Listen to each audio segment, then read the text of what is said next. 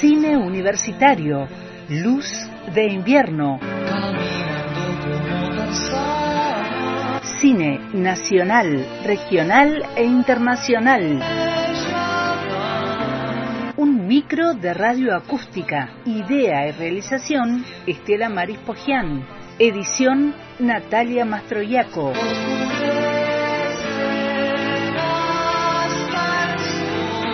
Una luz de cine en la tarde de Radio Acústica por Antena Libre.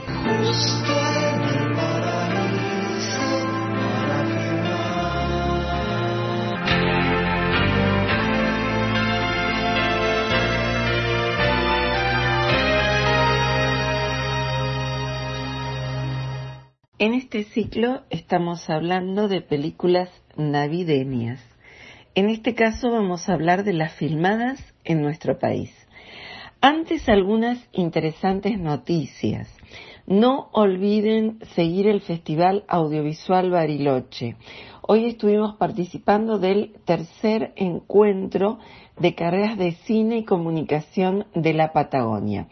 Participaron eh, Realización Cinematográfica Integral de NERS de Patagonia Norte, Artes Audiovisuales Cinematografía Nuevos Medios del IUPA, Licenciatura en Medios Audiovisuales de UNDEF, eh, Creación Audiovisual Chile, Área Audiovisual de Comunicación Social de la FADEX UNC. Hubo tres mesas, eh, una era nuevas salidas laborales, concursos y burocracia, cómo volver a producir protocolos, el beneficio de ser audiovisual en mi universidad, beneficios y prejuicios de la carrera enlaces interuniversitarios. Eh, esto lo, lo, van a organizar mm, los estudiantes, pero además ya viene con participación de, de profesores, intercambios. Fue realmente muy lindo estar hoy, empezó ayer y continuó hoy. Se están realizando también diferentes eventos en torno al festival y se esperan importantes anuncios que ya comentaremos en relación con la ley audiovisual y su reglamentación. Les vamos a dejar el programa del festival y ahora sí vamos a iniciar el tema de las películas navideñas y este año las películas navideñas argentinas.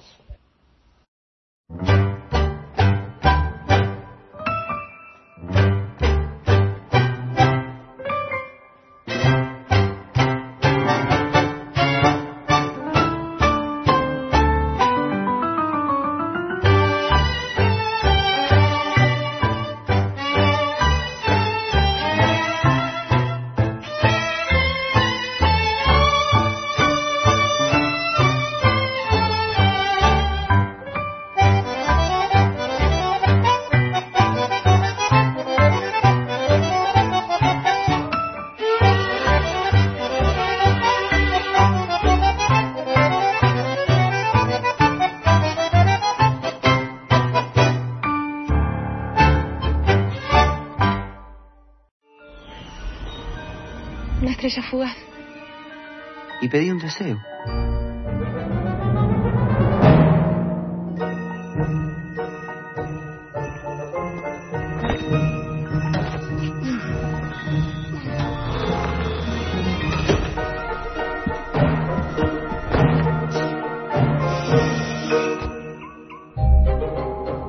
Yo tendría que irme, ¿sabes? Entiendo, pero no va a poder ser. Toma, ponete esto. Vamos a entrar. Arriba las manos. Quédense quietos. ¡Que nadie se mueva! Agarren lo que quieran y váyanse. ¿Hay alguien más en la casa? No, no hay nadie más en la casa. ¿Dónde está la casa fuerte? Yo me encargo. Este tipo así de bonito, ¿cómo lo ves? Te pega un tiro en el medio de la cara en un minuto. Tranquilízate. Dame la vista que está en la caja fuerte. ¿Qué caja fuerte? Caja fuerte que tenés en el hijo del hombre sin rostro, boludo. Cachete. Es que sos churro. Y si le grita, se asusta, le dice algo y el tipo reacciona. Casi no habla con nosotros y va a hablar con un tipo al que no conoce. Yo sé quién sos. ¿Sos Papá Noel? Tengo la lista de deseos. ¿Te la puedo dar?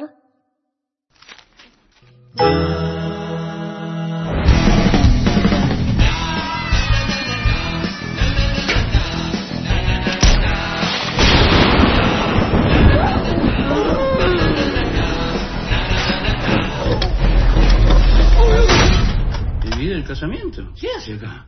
La caja fuerte no protege, esconde. ¿Vos me querés dar celos a mí con este pelotudo? Ya te dimos todo lo que teníamos de valor. ¿Qué más querés?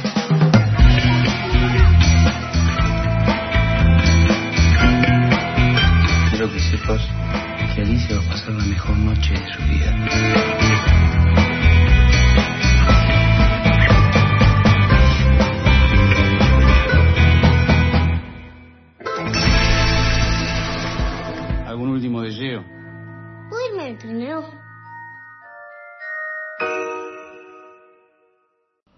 Estábamos escuchando el tráiler de La Noche Mágica. La película se iba a estrenar este año, pero se pasó para los primeros días del 2021.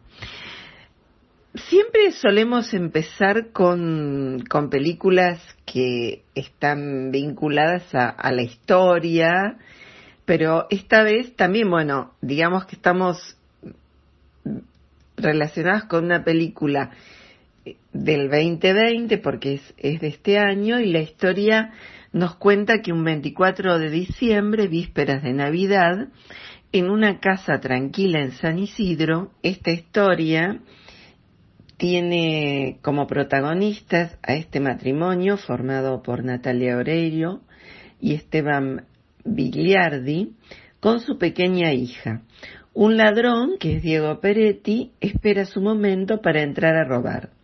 Para su sorpresa, se encontrará primero con el amante de la señora de la casa, Pablo Rago, al cual obligará a participar en el robo.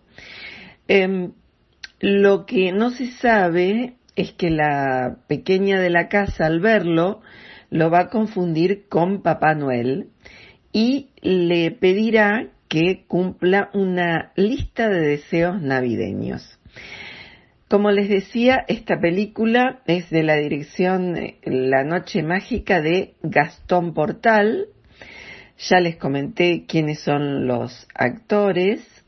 La fotografía es de Rodrigo Pulpeiro, tiene música de Pablo Borge y es del género de comedia.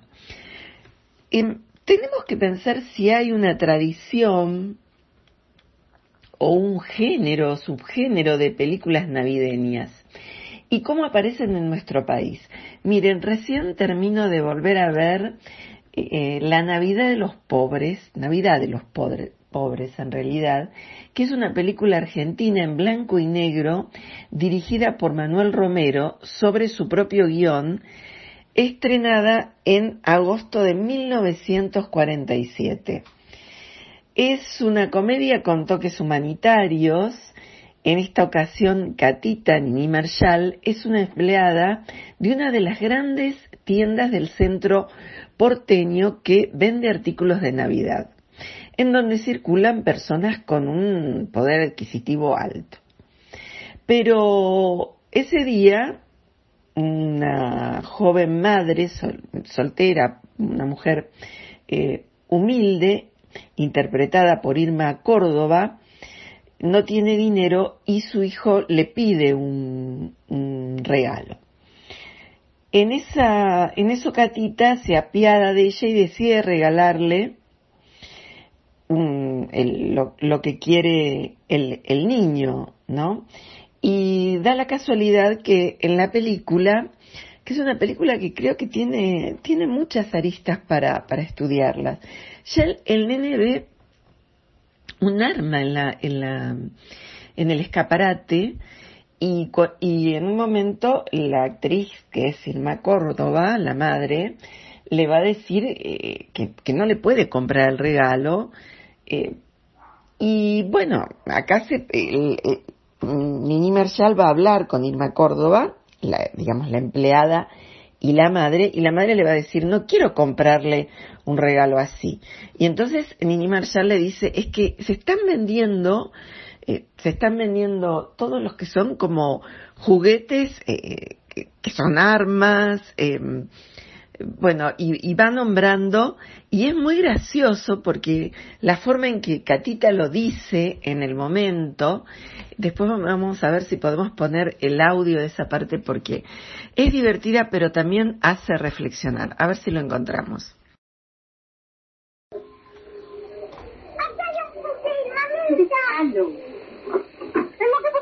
señora? Los juguetes. El niño se encaprichó con una ametralladora de la vidriera y para que se olvidara. ¡Dámela, mamita! No, ¿qué juguete caro perrito? Sí, déjalo, ahora mire un poco, total no lo van a gastar. Dice la misma...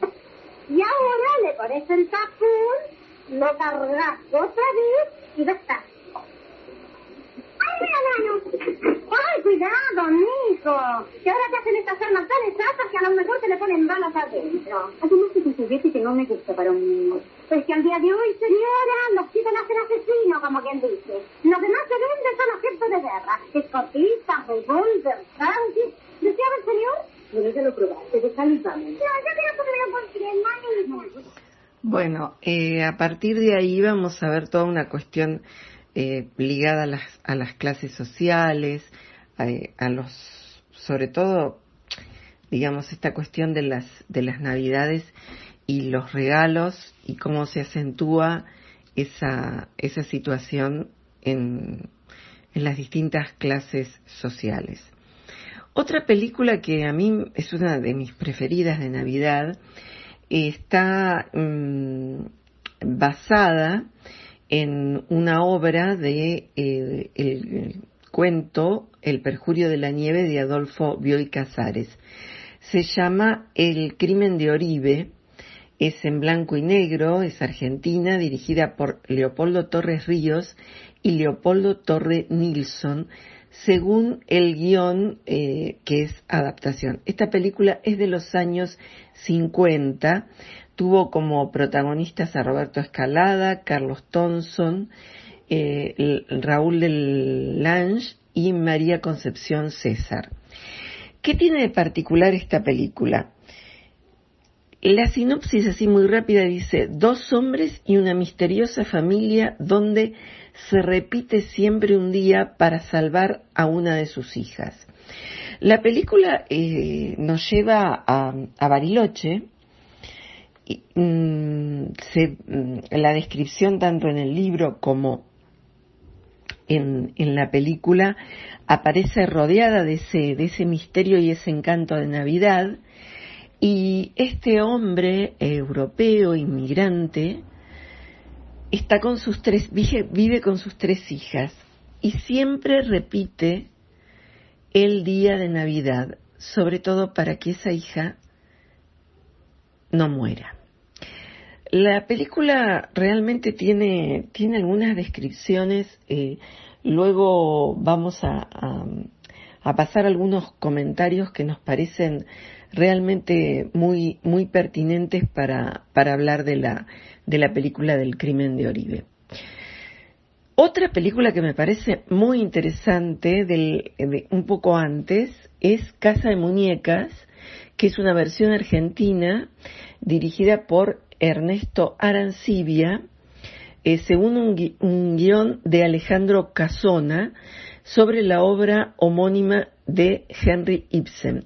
¿Se acuerdan del famoso portazo de Nora? Eh, es la historia de una mujer que ha trabajado mucho para defender su familia, pero em, el marido va a tener una reacción con ella muy desagradable y Nora va a dar ese famoso portazo y se va a ir de la casa. Pero todo gira, y sobre todo en la película argentina, que hace como una especie de flashback y de cierto tono de equilibrio, que no tiene tanto la obra de Ibsen, pero que a mí me parece la mejor adaptación de todas las que he visto, que he visto un montón, porque realmente Delia Garcés está nacida para gloria del cine en ese día de Navidad. Tenemos más películas. Hay otra, todo el año es Navidad, de Román eh, Viñoli Barreto, de los años 60.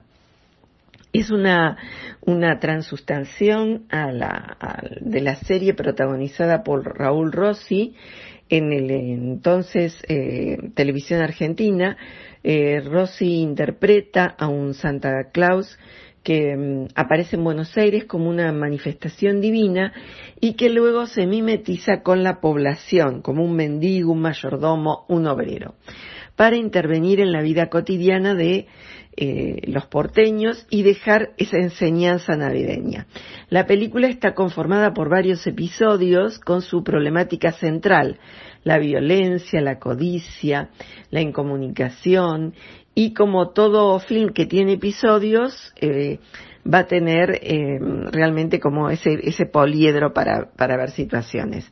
Hay una multitud de actores acá de la época de, de, oro del cine argentino, Olga Zubarri, Carlos Estrada, Juan Carlos Altavista, Narciso Ibáñez Serrador, em, que después va a hacer muchas películas con ese espíritu navideño, y un muy joven Leonardo Fabio. El filme eh, quedó ciertamente un poco olvidado, eh, tiene fantasía, tiene algunas secuencias eh, de, mucha um, alegría, como cierto tono de género navideño más tradicional, eh, aquel que tiene, tiende a dar como cierto mensaje esperanzador. Esa es eh, otra de las películas del cine argentino. Otra mucho más cercana es Felicidades de Lucho Bender de Argentina del 2000. En esta película varios personajes atraviesan la noche del 24 de diciembre de un modo indeseado. Las tres historias principales son el complicado regreso a Buenos Aires de un humorista, Carlos Veloso, y un escritor, Luis Machín, el allanamiento policial a un departamento que obliga a un odontólogo, Gastón Pauls, a oficiar de testigo, y los intentos de un médico, Pablo Cedrón, co-guionista del film, por conquistar a una mujer, la española Silke sin eh, descuidar su trabajo. Esta recordada película de Lucho Bender, eh, la única en su haber debido a su temprana muerte, ¿no? Fue presentada eh, por Argentina para los premios Oscar de esa fecha del 2000.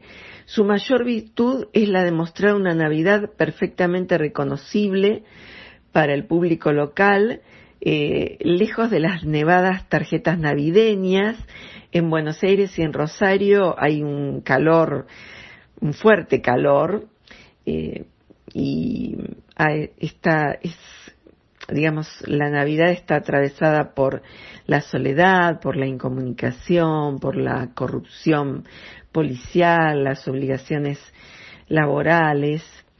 El elenco eh, tiene a Marcelo Mazzarello, Cacho Castaña, Alfredo Casero.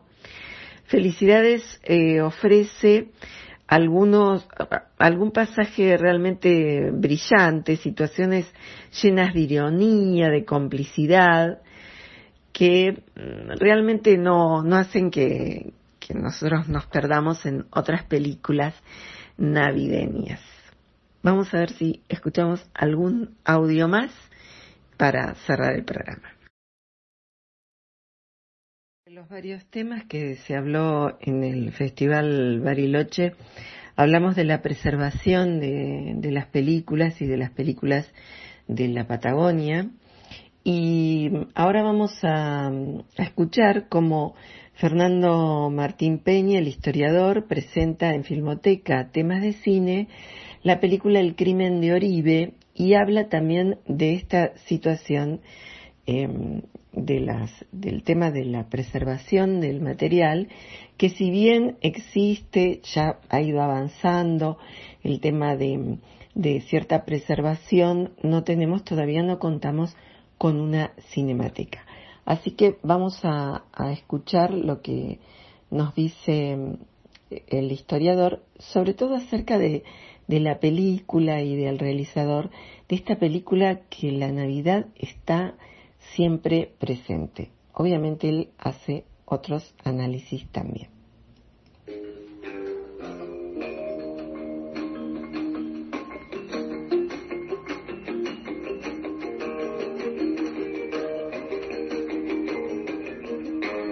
Buenas noches, bienvenidos a otra emisión de Filmoteca. Esta es una de las grandes semanas que nos gustan hacer a nosotros, que es eh, tomar el material de nuestra filmoteca, de nuestro archivo fílmico, y, eh, bueno, homenajear a un realizador argentino con copias que proceden de nuestra colección por la sencilla razón de que no están en ningún otro lado o realmente si están, están en un estado deplorable. Eh, esto no tendría que ser así, pero ante la ausencia de una Cinemateca Nacional que realmente sostenga una, una política coherente y perdurable en el tiempo de preservación, las cosas por desgracia no van a cambiar. Eh, el realizador al que vamos a homenajear esta semana es Leopoldo Torres Ríos, que tuvo una obra realmente muy extensa durante el llamado cine industrial, cine clásico argentino, pero al mismo tiempo marginal, cosa bastante rara, ocupa un lugar curioso Torres Ríos en, esa, eh, en ese apogeo de la industria. Eh, evitó trabajar con Argentina Sonafilm, con Lumiton, con las productoras grandes, y de todas maneras se las arregló para hacer dos, tres eh, películas por año a lo largo de muchísimo tiempo. Desarrolló desde luego una capacidad para trabajar eh, tanto en proyectos comerciales como en películas de tipo más personal, pero aún en las películas comerciales uno nota una capacidad para meterse en el interior de sus protagonistas que no se ve en cineastas digamos, más superficiales que él. Eh, Torres Ríos tiene una película que la generación del 60 tomó como modelo, eh, una película rara en su momento que fue La Vuelta al Nido en 1939. Se la criticó mucho eh, justamente porque se la consideró fallida y bueno, hubo una revalorización en los 60 por ese uso de la interioridad, por detenerse en una situación, digamos, de cámara, con, con muy pocos protagonistas y eh, con la voluntad de sacar hacia afuera eh, un, dilema personal, no es una tragedia, la película no es nada de eso, eh, y produjo confusión entre sus contemporáneos porque nadie había hecho en el cine argentino cosas semejantes, y menos en el cine argentino que se iniciaba en lo industrial. Se transformó así en una especie de cineasta maldito y debió apoyarse, como decía recién, en proyectos más comerciales para poder eh, seguir subsistiendo. Eh, fue desde luego el padre de Leopoldo Torre Nilsson y también su padre profesional, porque Nilsson se formó eh, como asistente de dirección de Torres Ríos durante muchísimos años, creo que estuvo más de, más de 15 años trabajando junto al padre, primero como asistente y después como co-guionista y eventualmente como codirector. La película con la que vamos a empezar esta semana que es de 1950, los tiene a los dos como directores conjuntos. Es El crimen de Oribe, una película absolutamente singular en la filmografía nacional, porque es de las pocas que eh, trabajan sobre un tema fantástico y lo hacen con absoluta convicción. Este también es un rasgo característico de Torres Ríos. Eh, se ha siempre adjudicado la película a Nilsson, al hijo, eh, pero eso implica soslayar el hecho de que Torres Ríos muchas veces en su cine se arrimó a lo fantástico. Y este es justamente uno de esos casos. Es, eh, aparentemente está probado que fue Nilsson el que eligió la novela El perjurio de la nieve de Adolfo Bioy Casares, en la que se basa la película, pero el estilo se corresponde con lo que hacía mejor Torres Ríos, que es justamente esta eh, búsqueda interior de los protagonistas y eh, un tono que roza siempre cierta ironía. Es un tono raro, que sin embargo es eh, persistente en toda su obra, ¿no? Nunca naturalista, Nilsson se había formado, eh, perdón, Torres Ríos se había formado eh, básicamente viendo películas europeas, haciendo los, los, títulos para las películas mudas que distribuía Adolfo Wilson, y era un gran admirador de ese cine, ese último cine mudo que buscaba esencialmente la expresión personal. Y ese cine mudo también evitaba el realismo, no, no, no se llevaba bien con el realismo. Y entonces el cine de Torres Ríos va siempre en una dirección que eh, parece buscar lo realista, pero al mismo tiempo rechazarlo. Y, eso se puede notar en el crimen de Oribe, no solo en el tema, que es de por sí no realista, fantástico, eh, metafísico, dicen incluso algunos, eh, sino fundamentalmente eh, bueno, suspendido allí en una especie de línea rara que eh, Torres Ríos sabía manejar perfectamente. no se encuentran en la filmografía de Nilsson películas posteriores de tono fantástico y en cambio Torres Ríos sí las hizo. Entonces es una película realmente conjunta, es una película, una creación de a dos, del padre y del hijo. Es también eh, tiene uno de los mejores momentos de Roberto Escalada como intérprete y también de Carlos Thompson, eh, que está perfecto en, la película. El que se los come a los dos es Raúl Delange, un actor que solo hizo dos películas, esta y Prisioneros de la Tierra, y en las dos resultó absolutamente memorable. Vamos a ver entonces El crimen de Oribe de 1950, película de Leopoldo Torres Ríos y Leopoldo Torres Nilsson. Eh, lo que nos explica el historiador de cine Fernando Martín Peña es algo que está muy vinculado a las películas de Navidad que tienen que ver con lo fantástico. Y pensar lo fantástico en el cine nacional es eh, todo un desafío. Los vamos a dejar en la, la, semana que viene vamos a hacer el cierre por este año de cine universitario Luz de Invierno recomendando películas navideñas de aquí, de allá y del más allá. Así que bueno, mm, les vamos a dejar varios links y para que vean eh, ahora o si no en, en enero películas. Qué mejor que pensar en un estreno de una película navideña y que tenga que ver con la magia. Hasta el jueves que viene.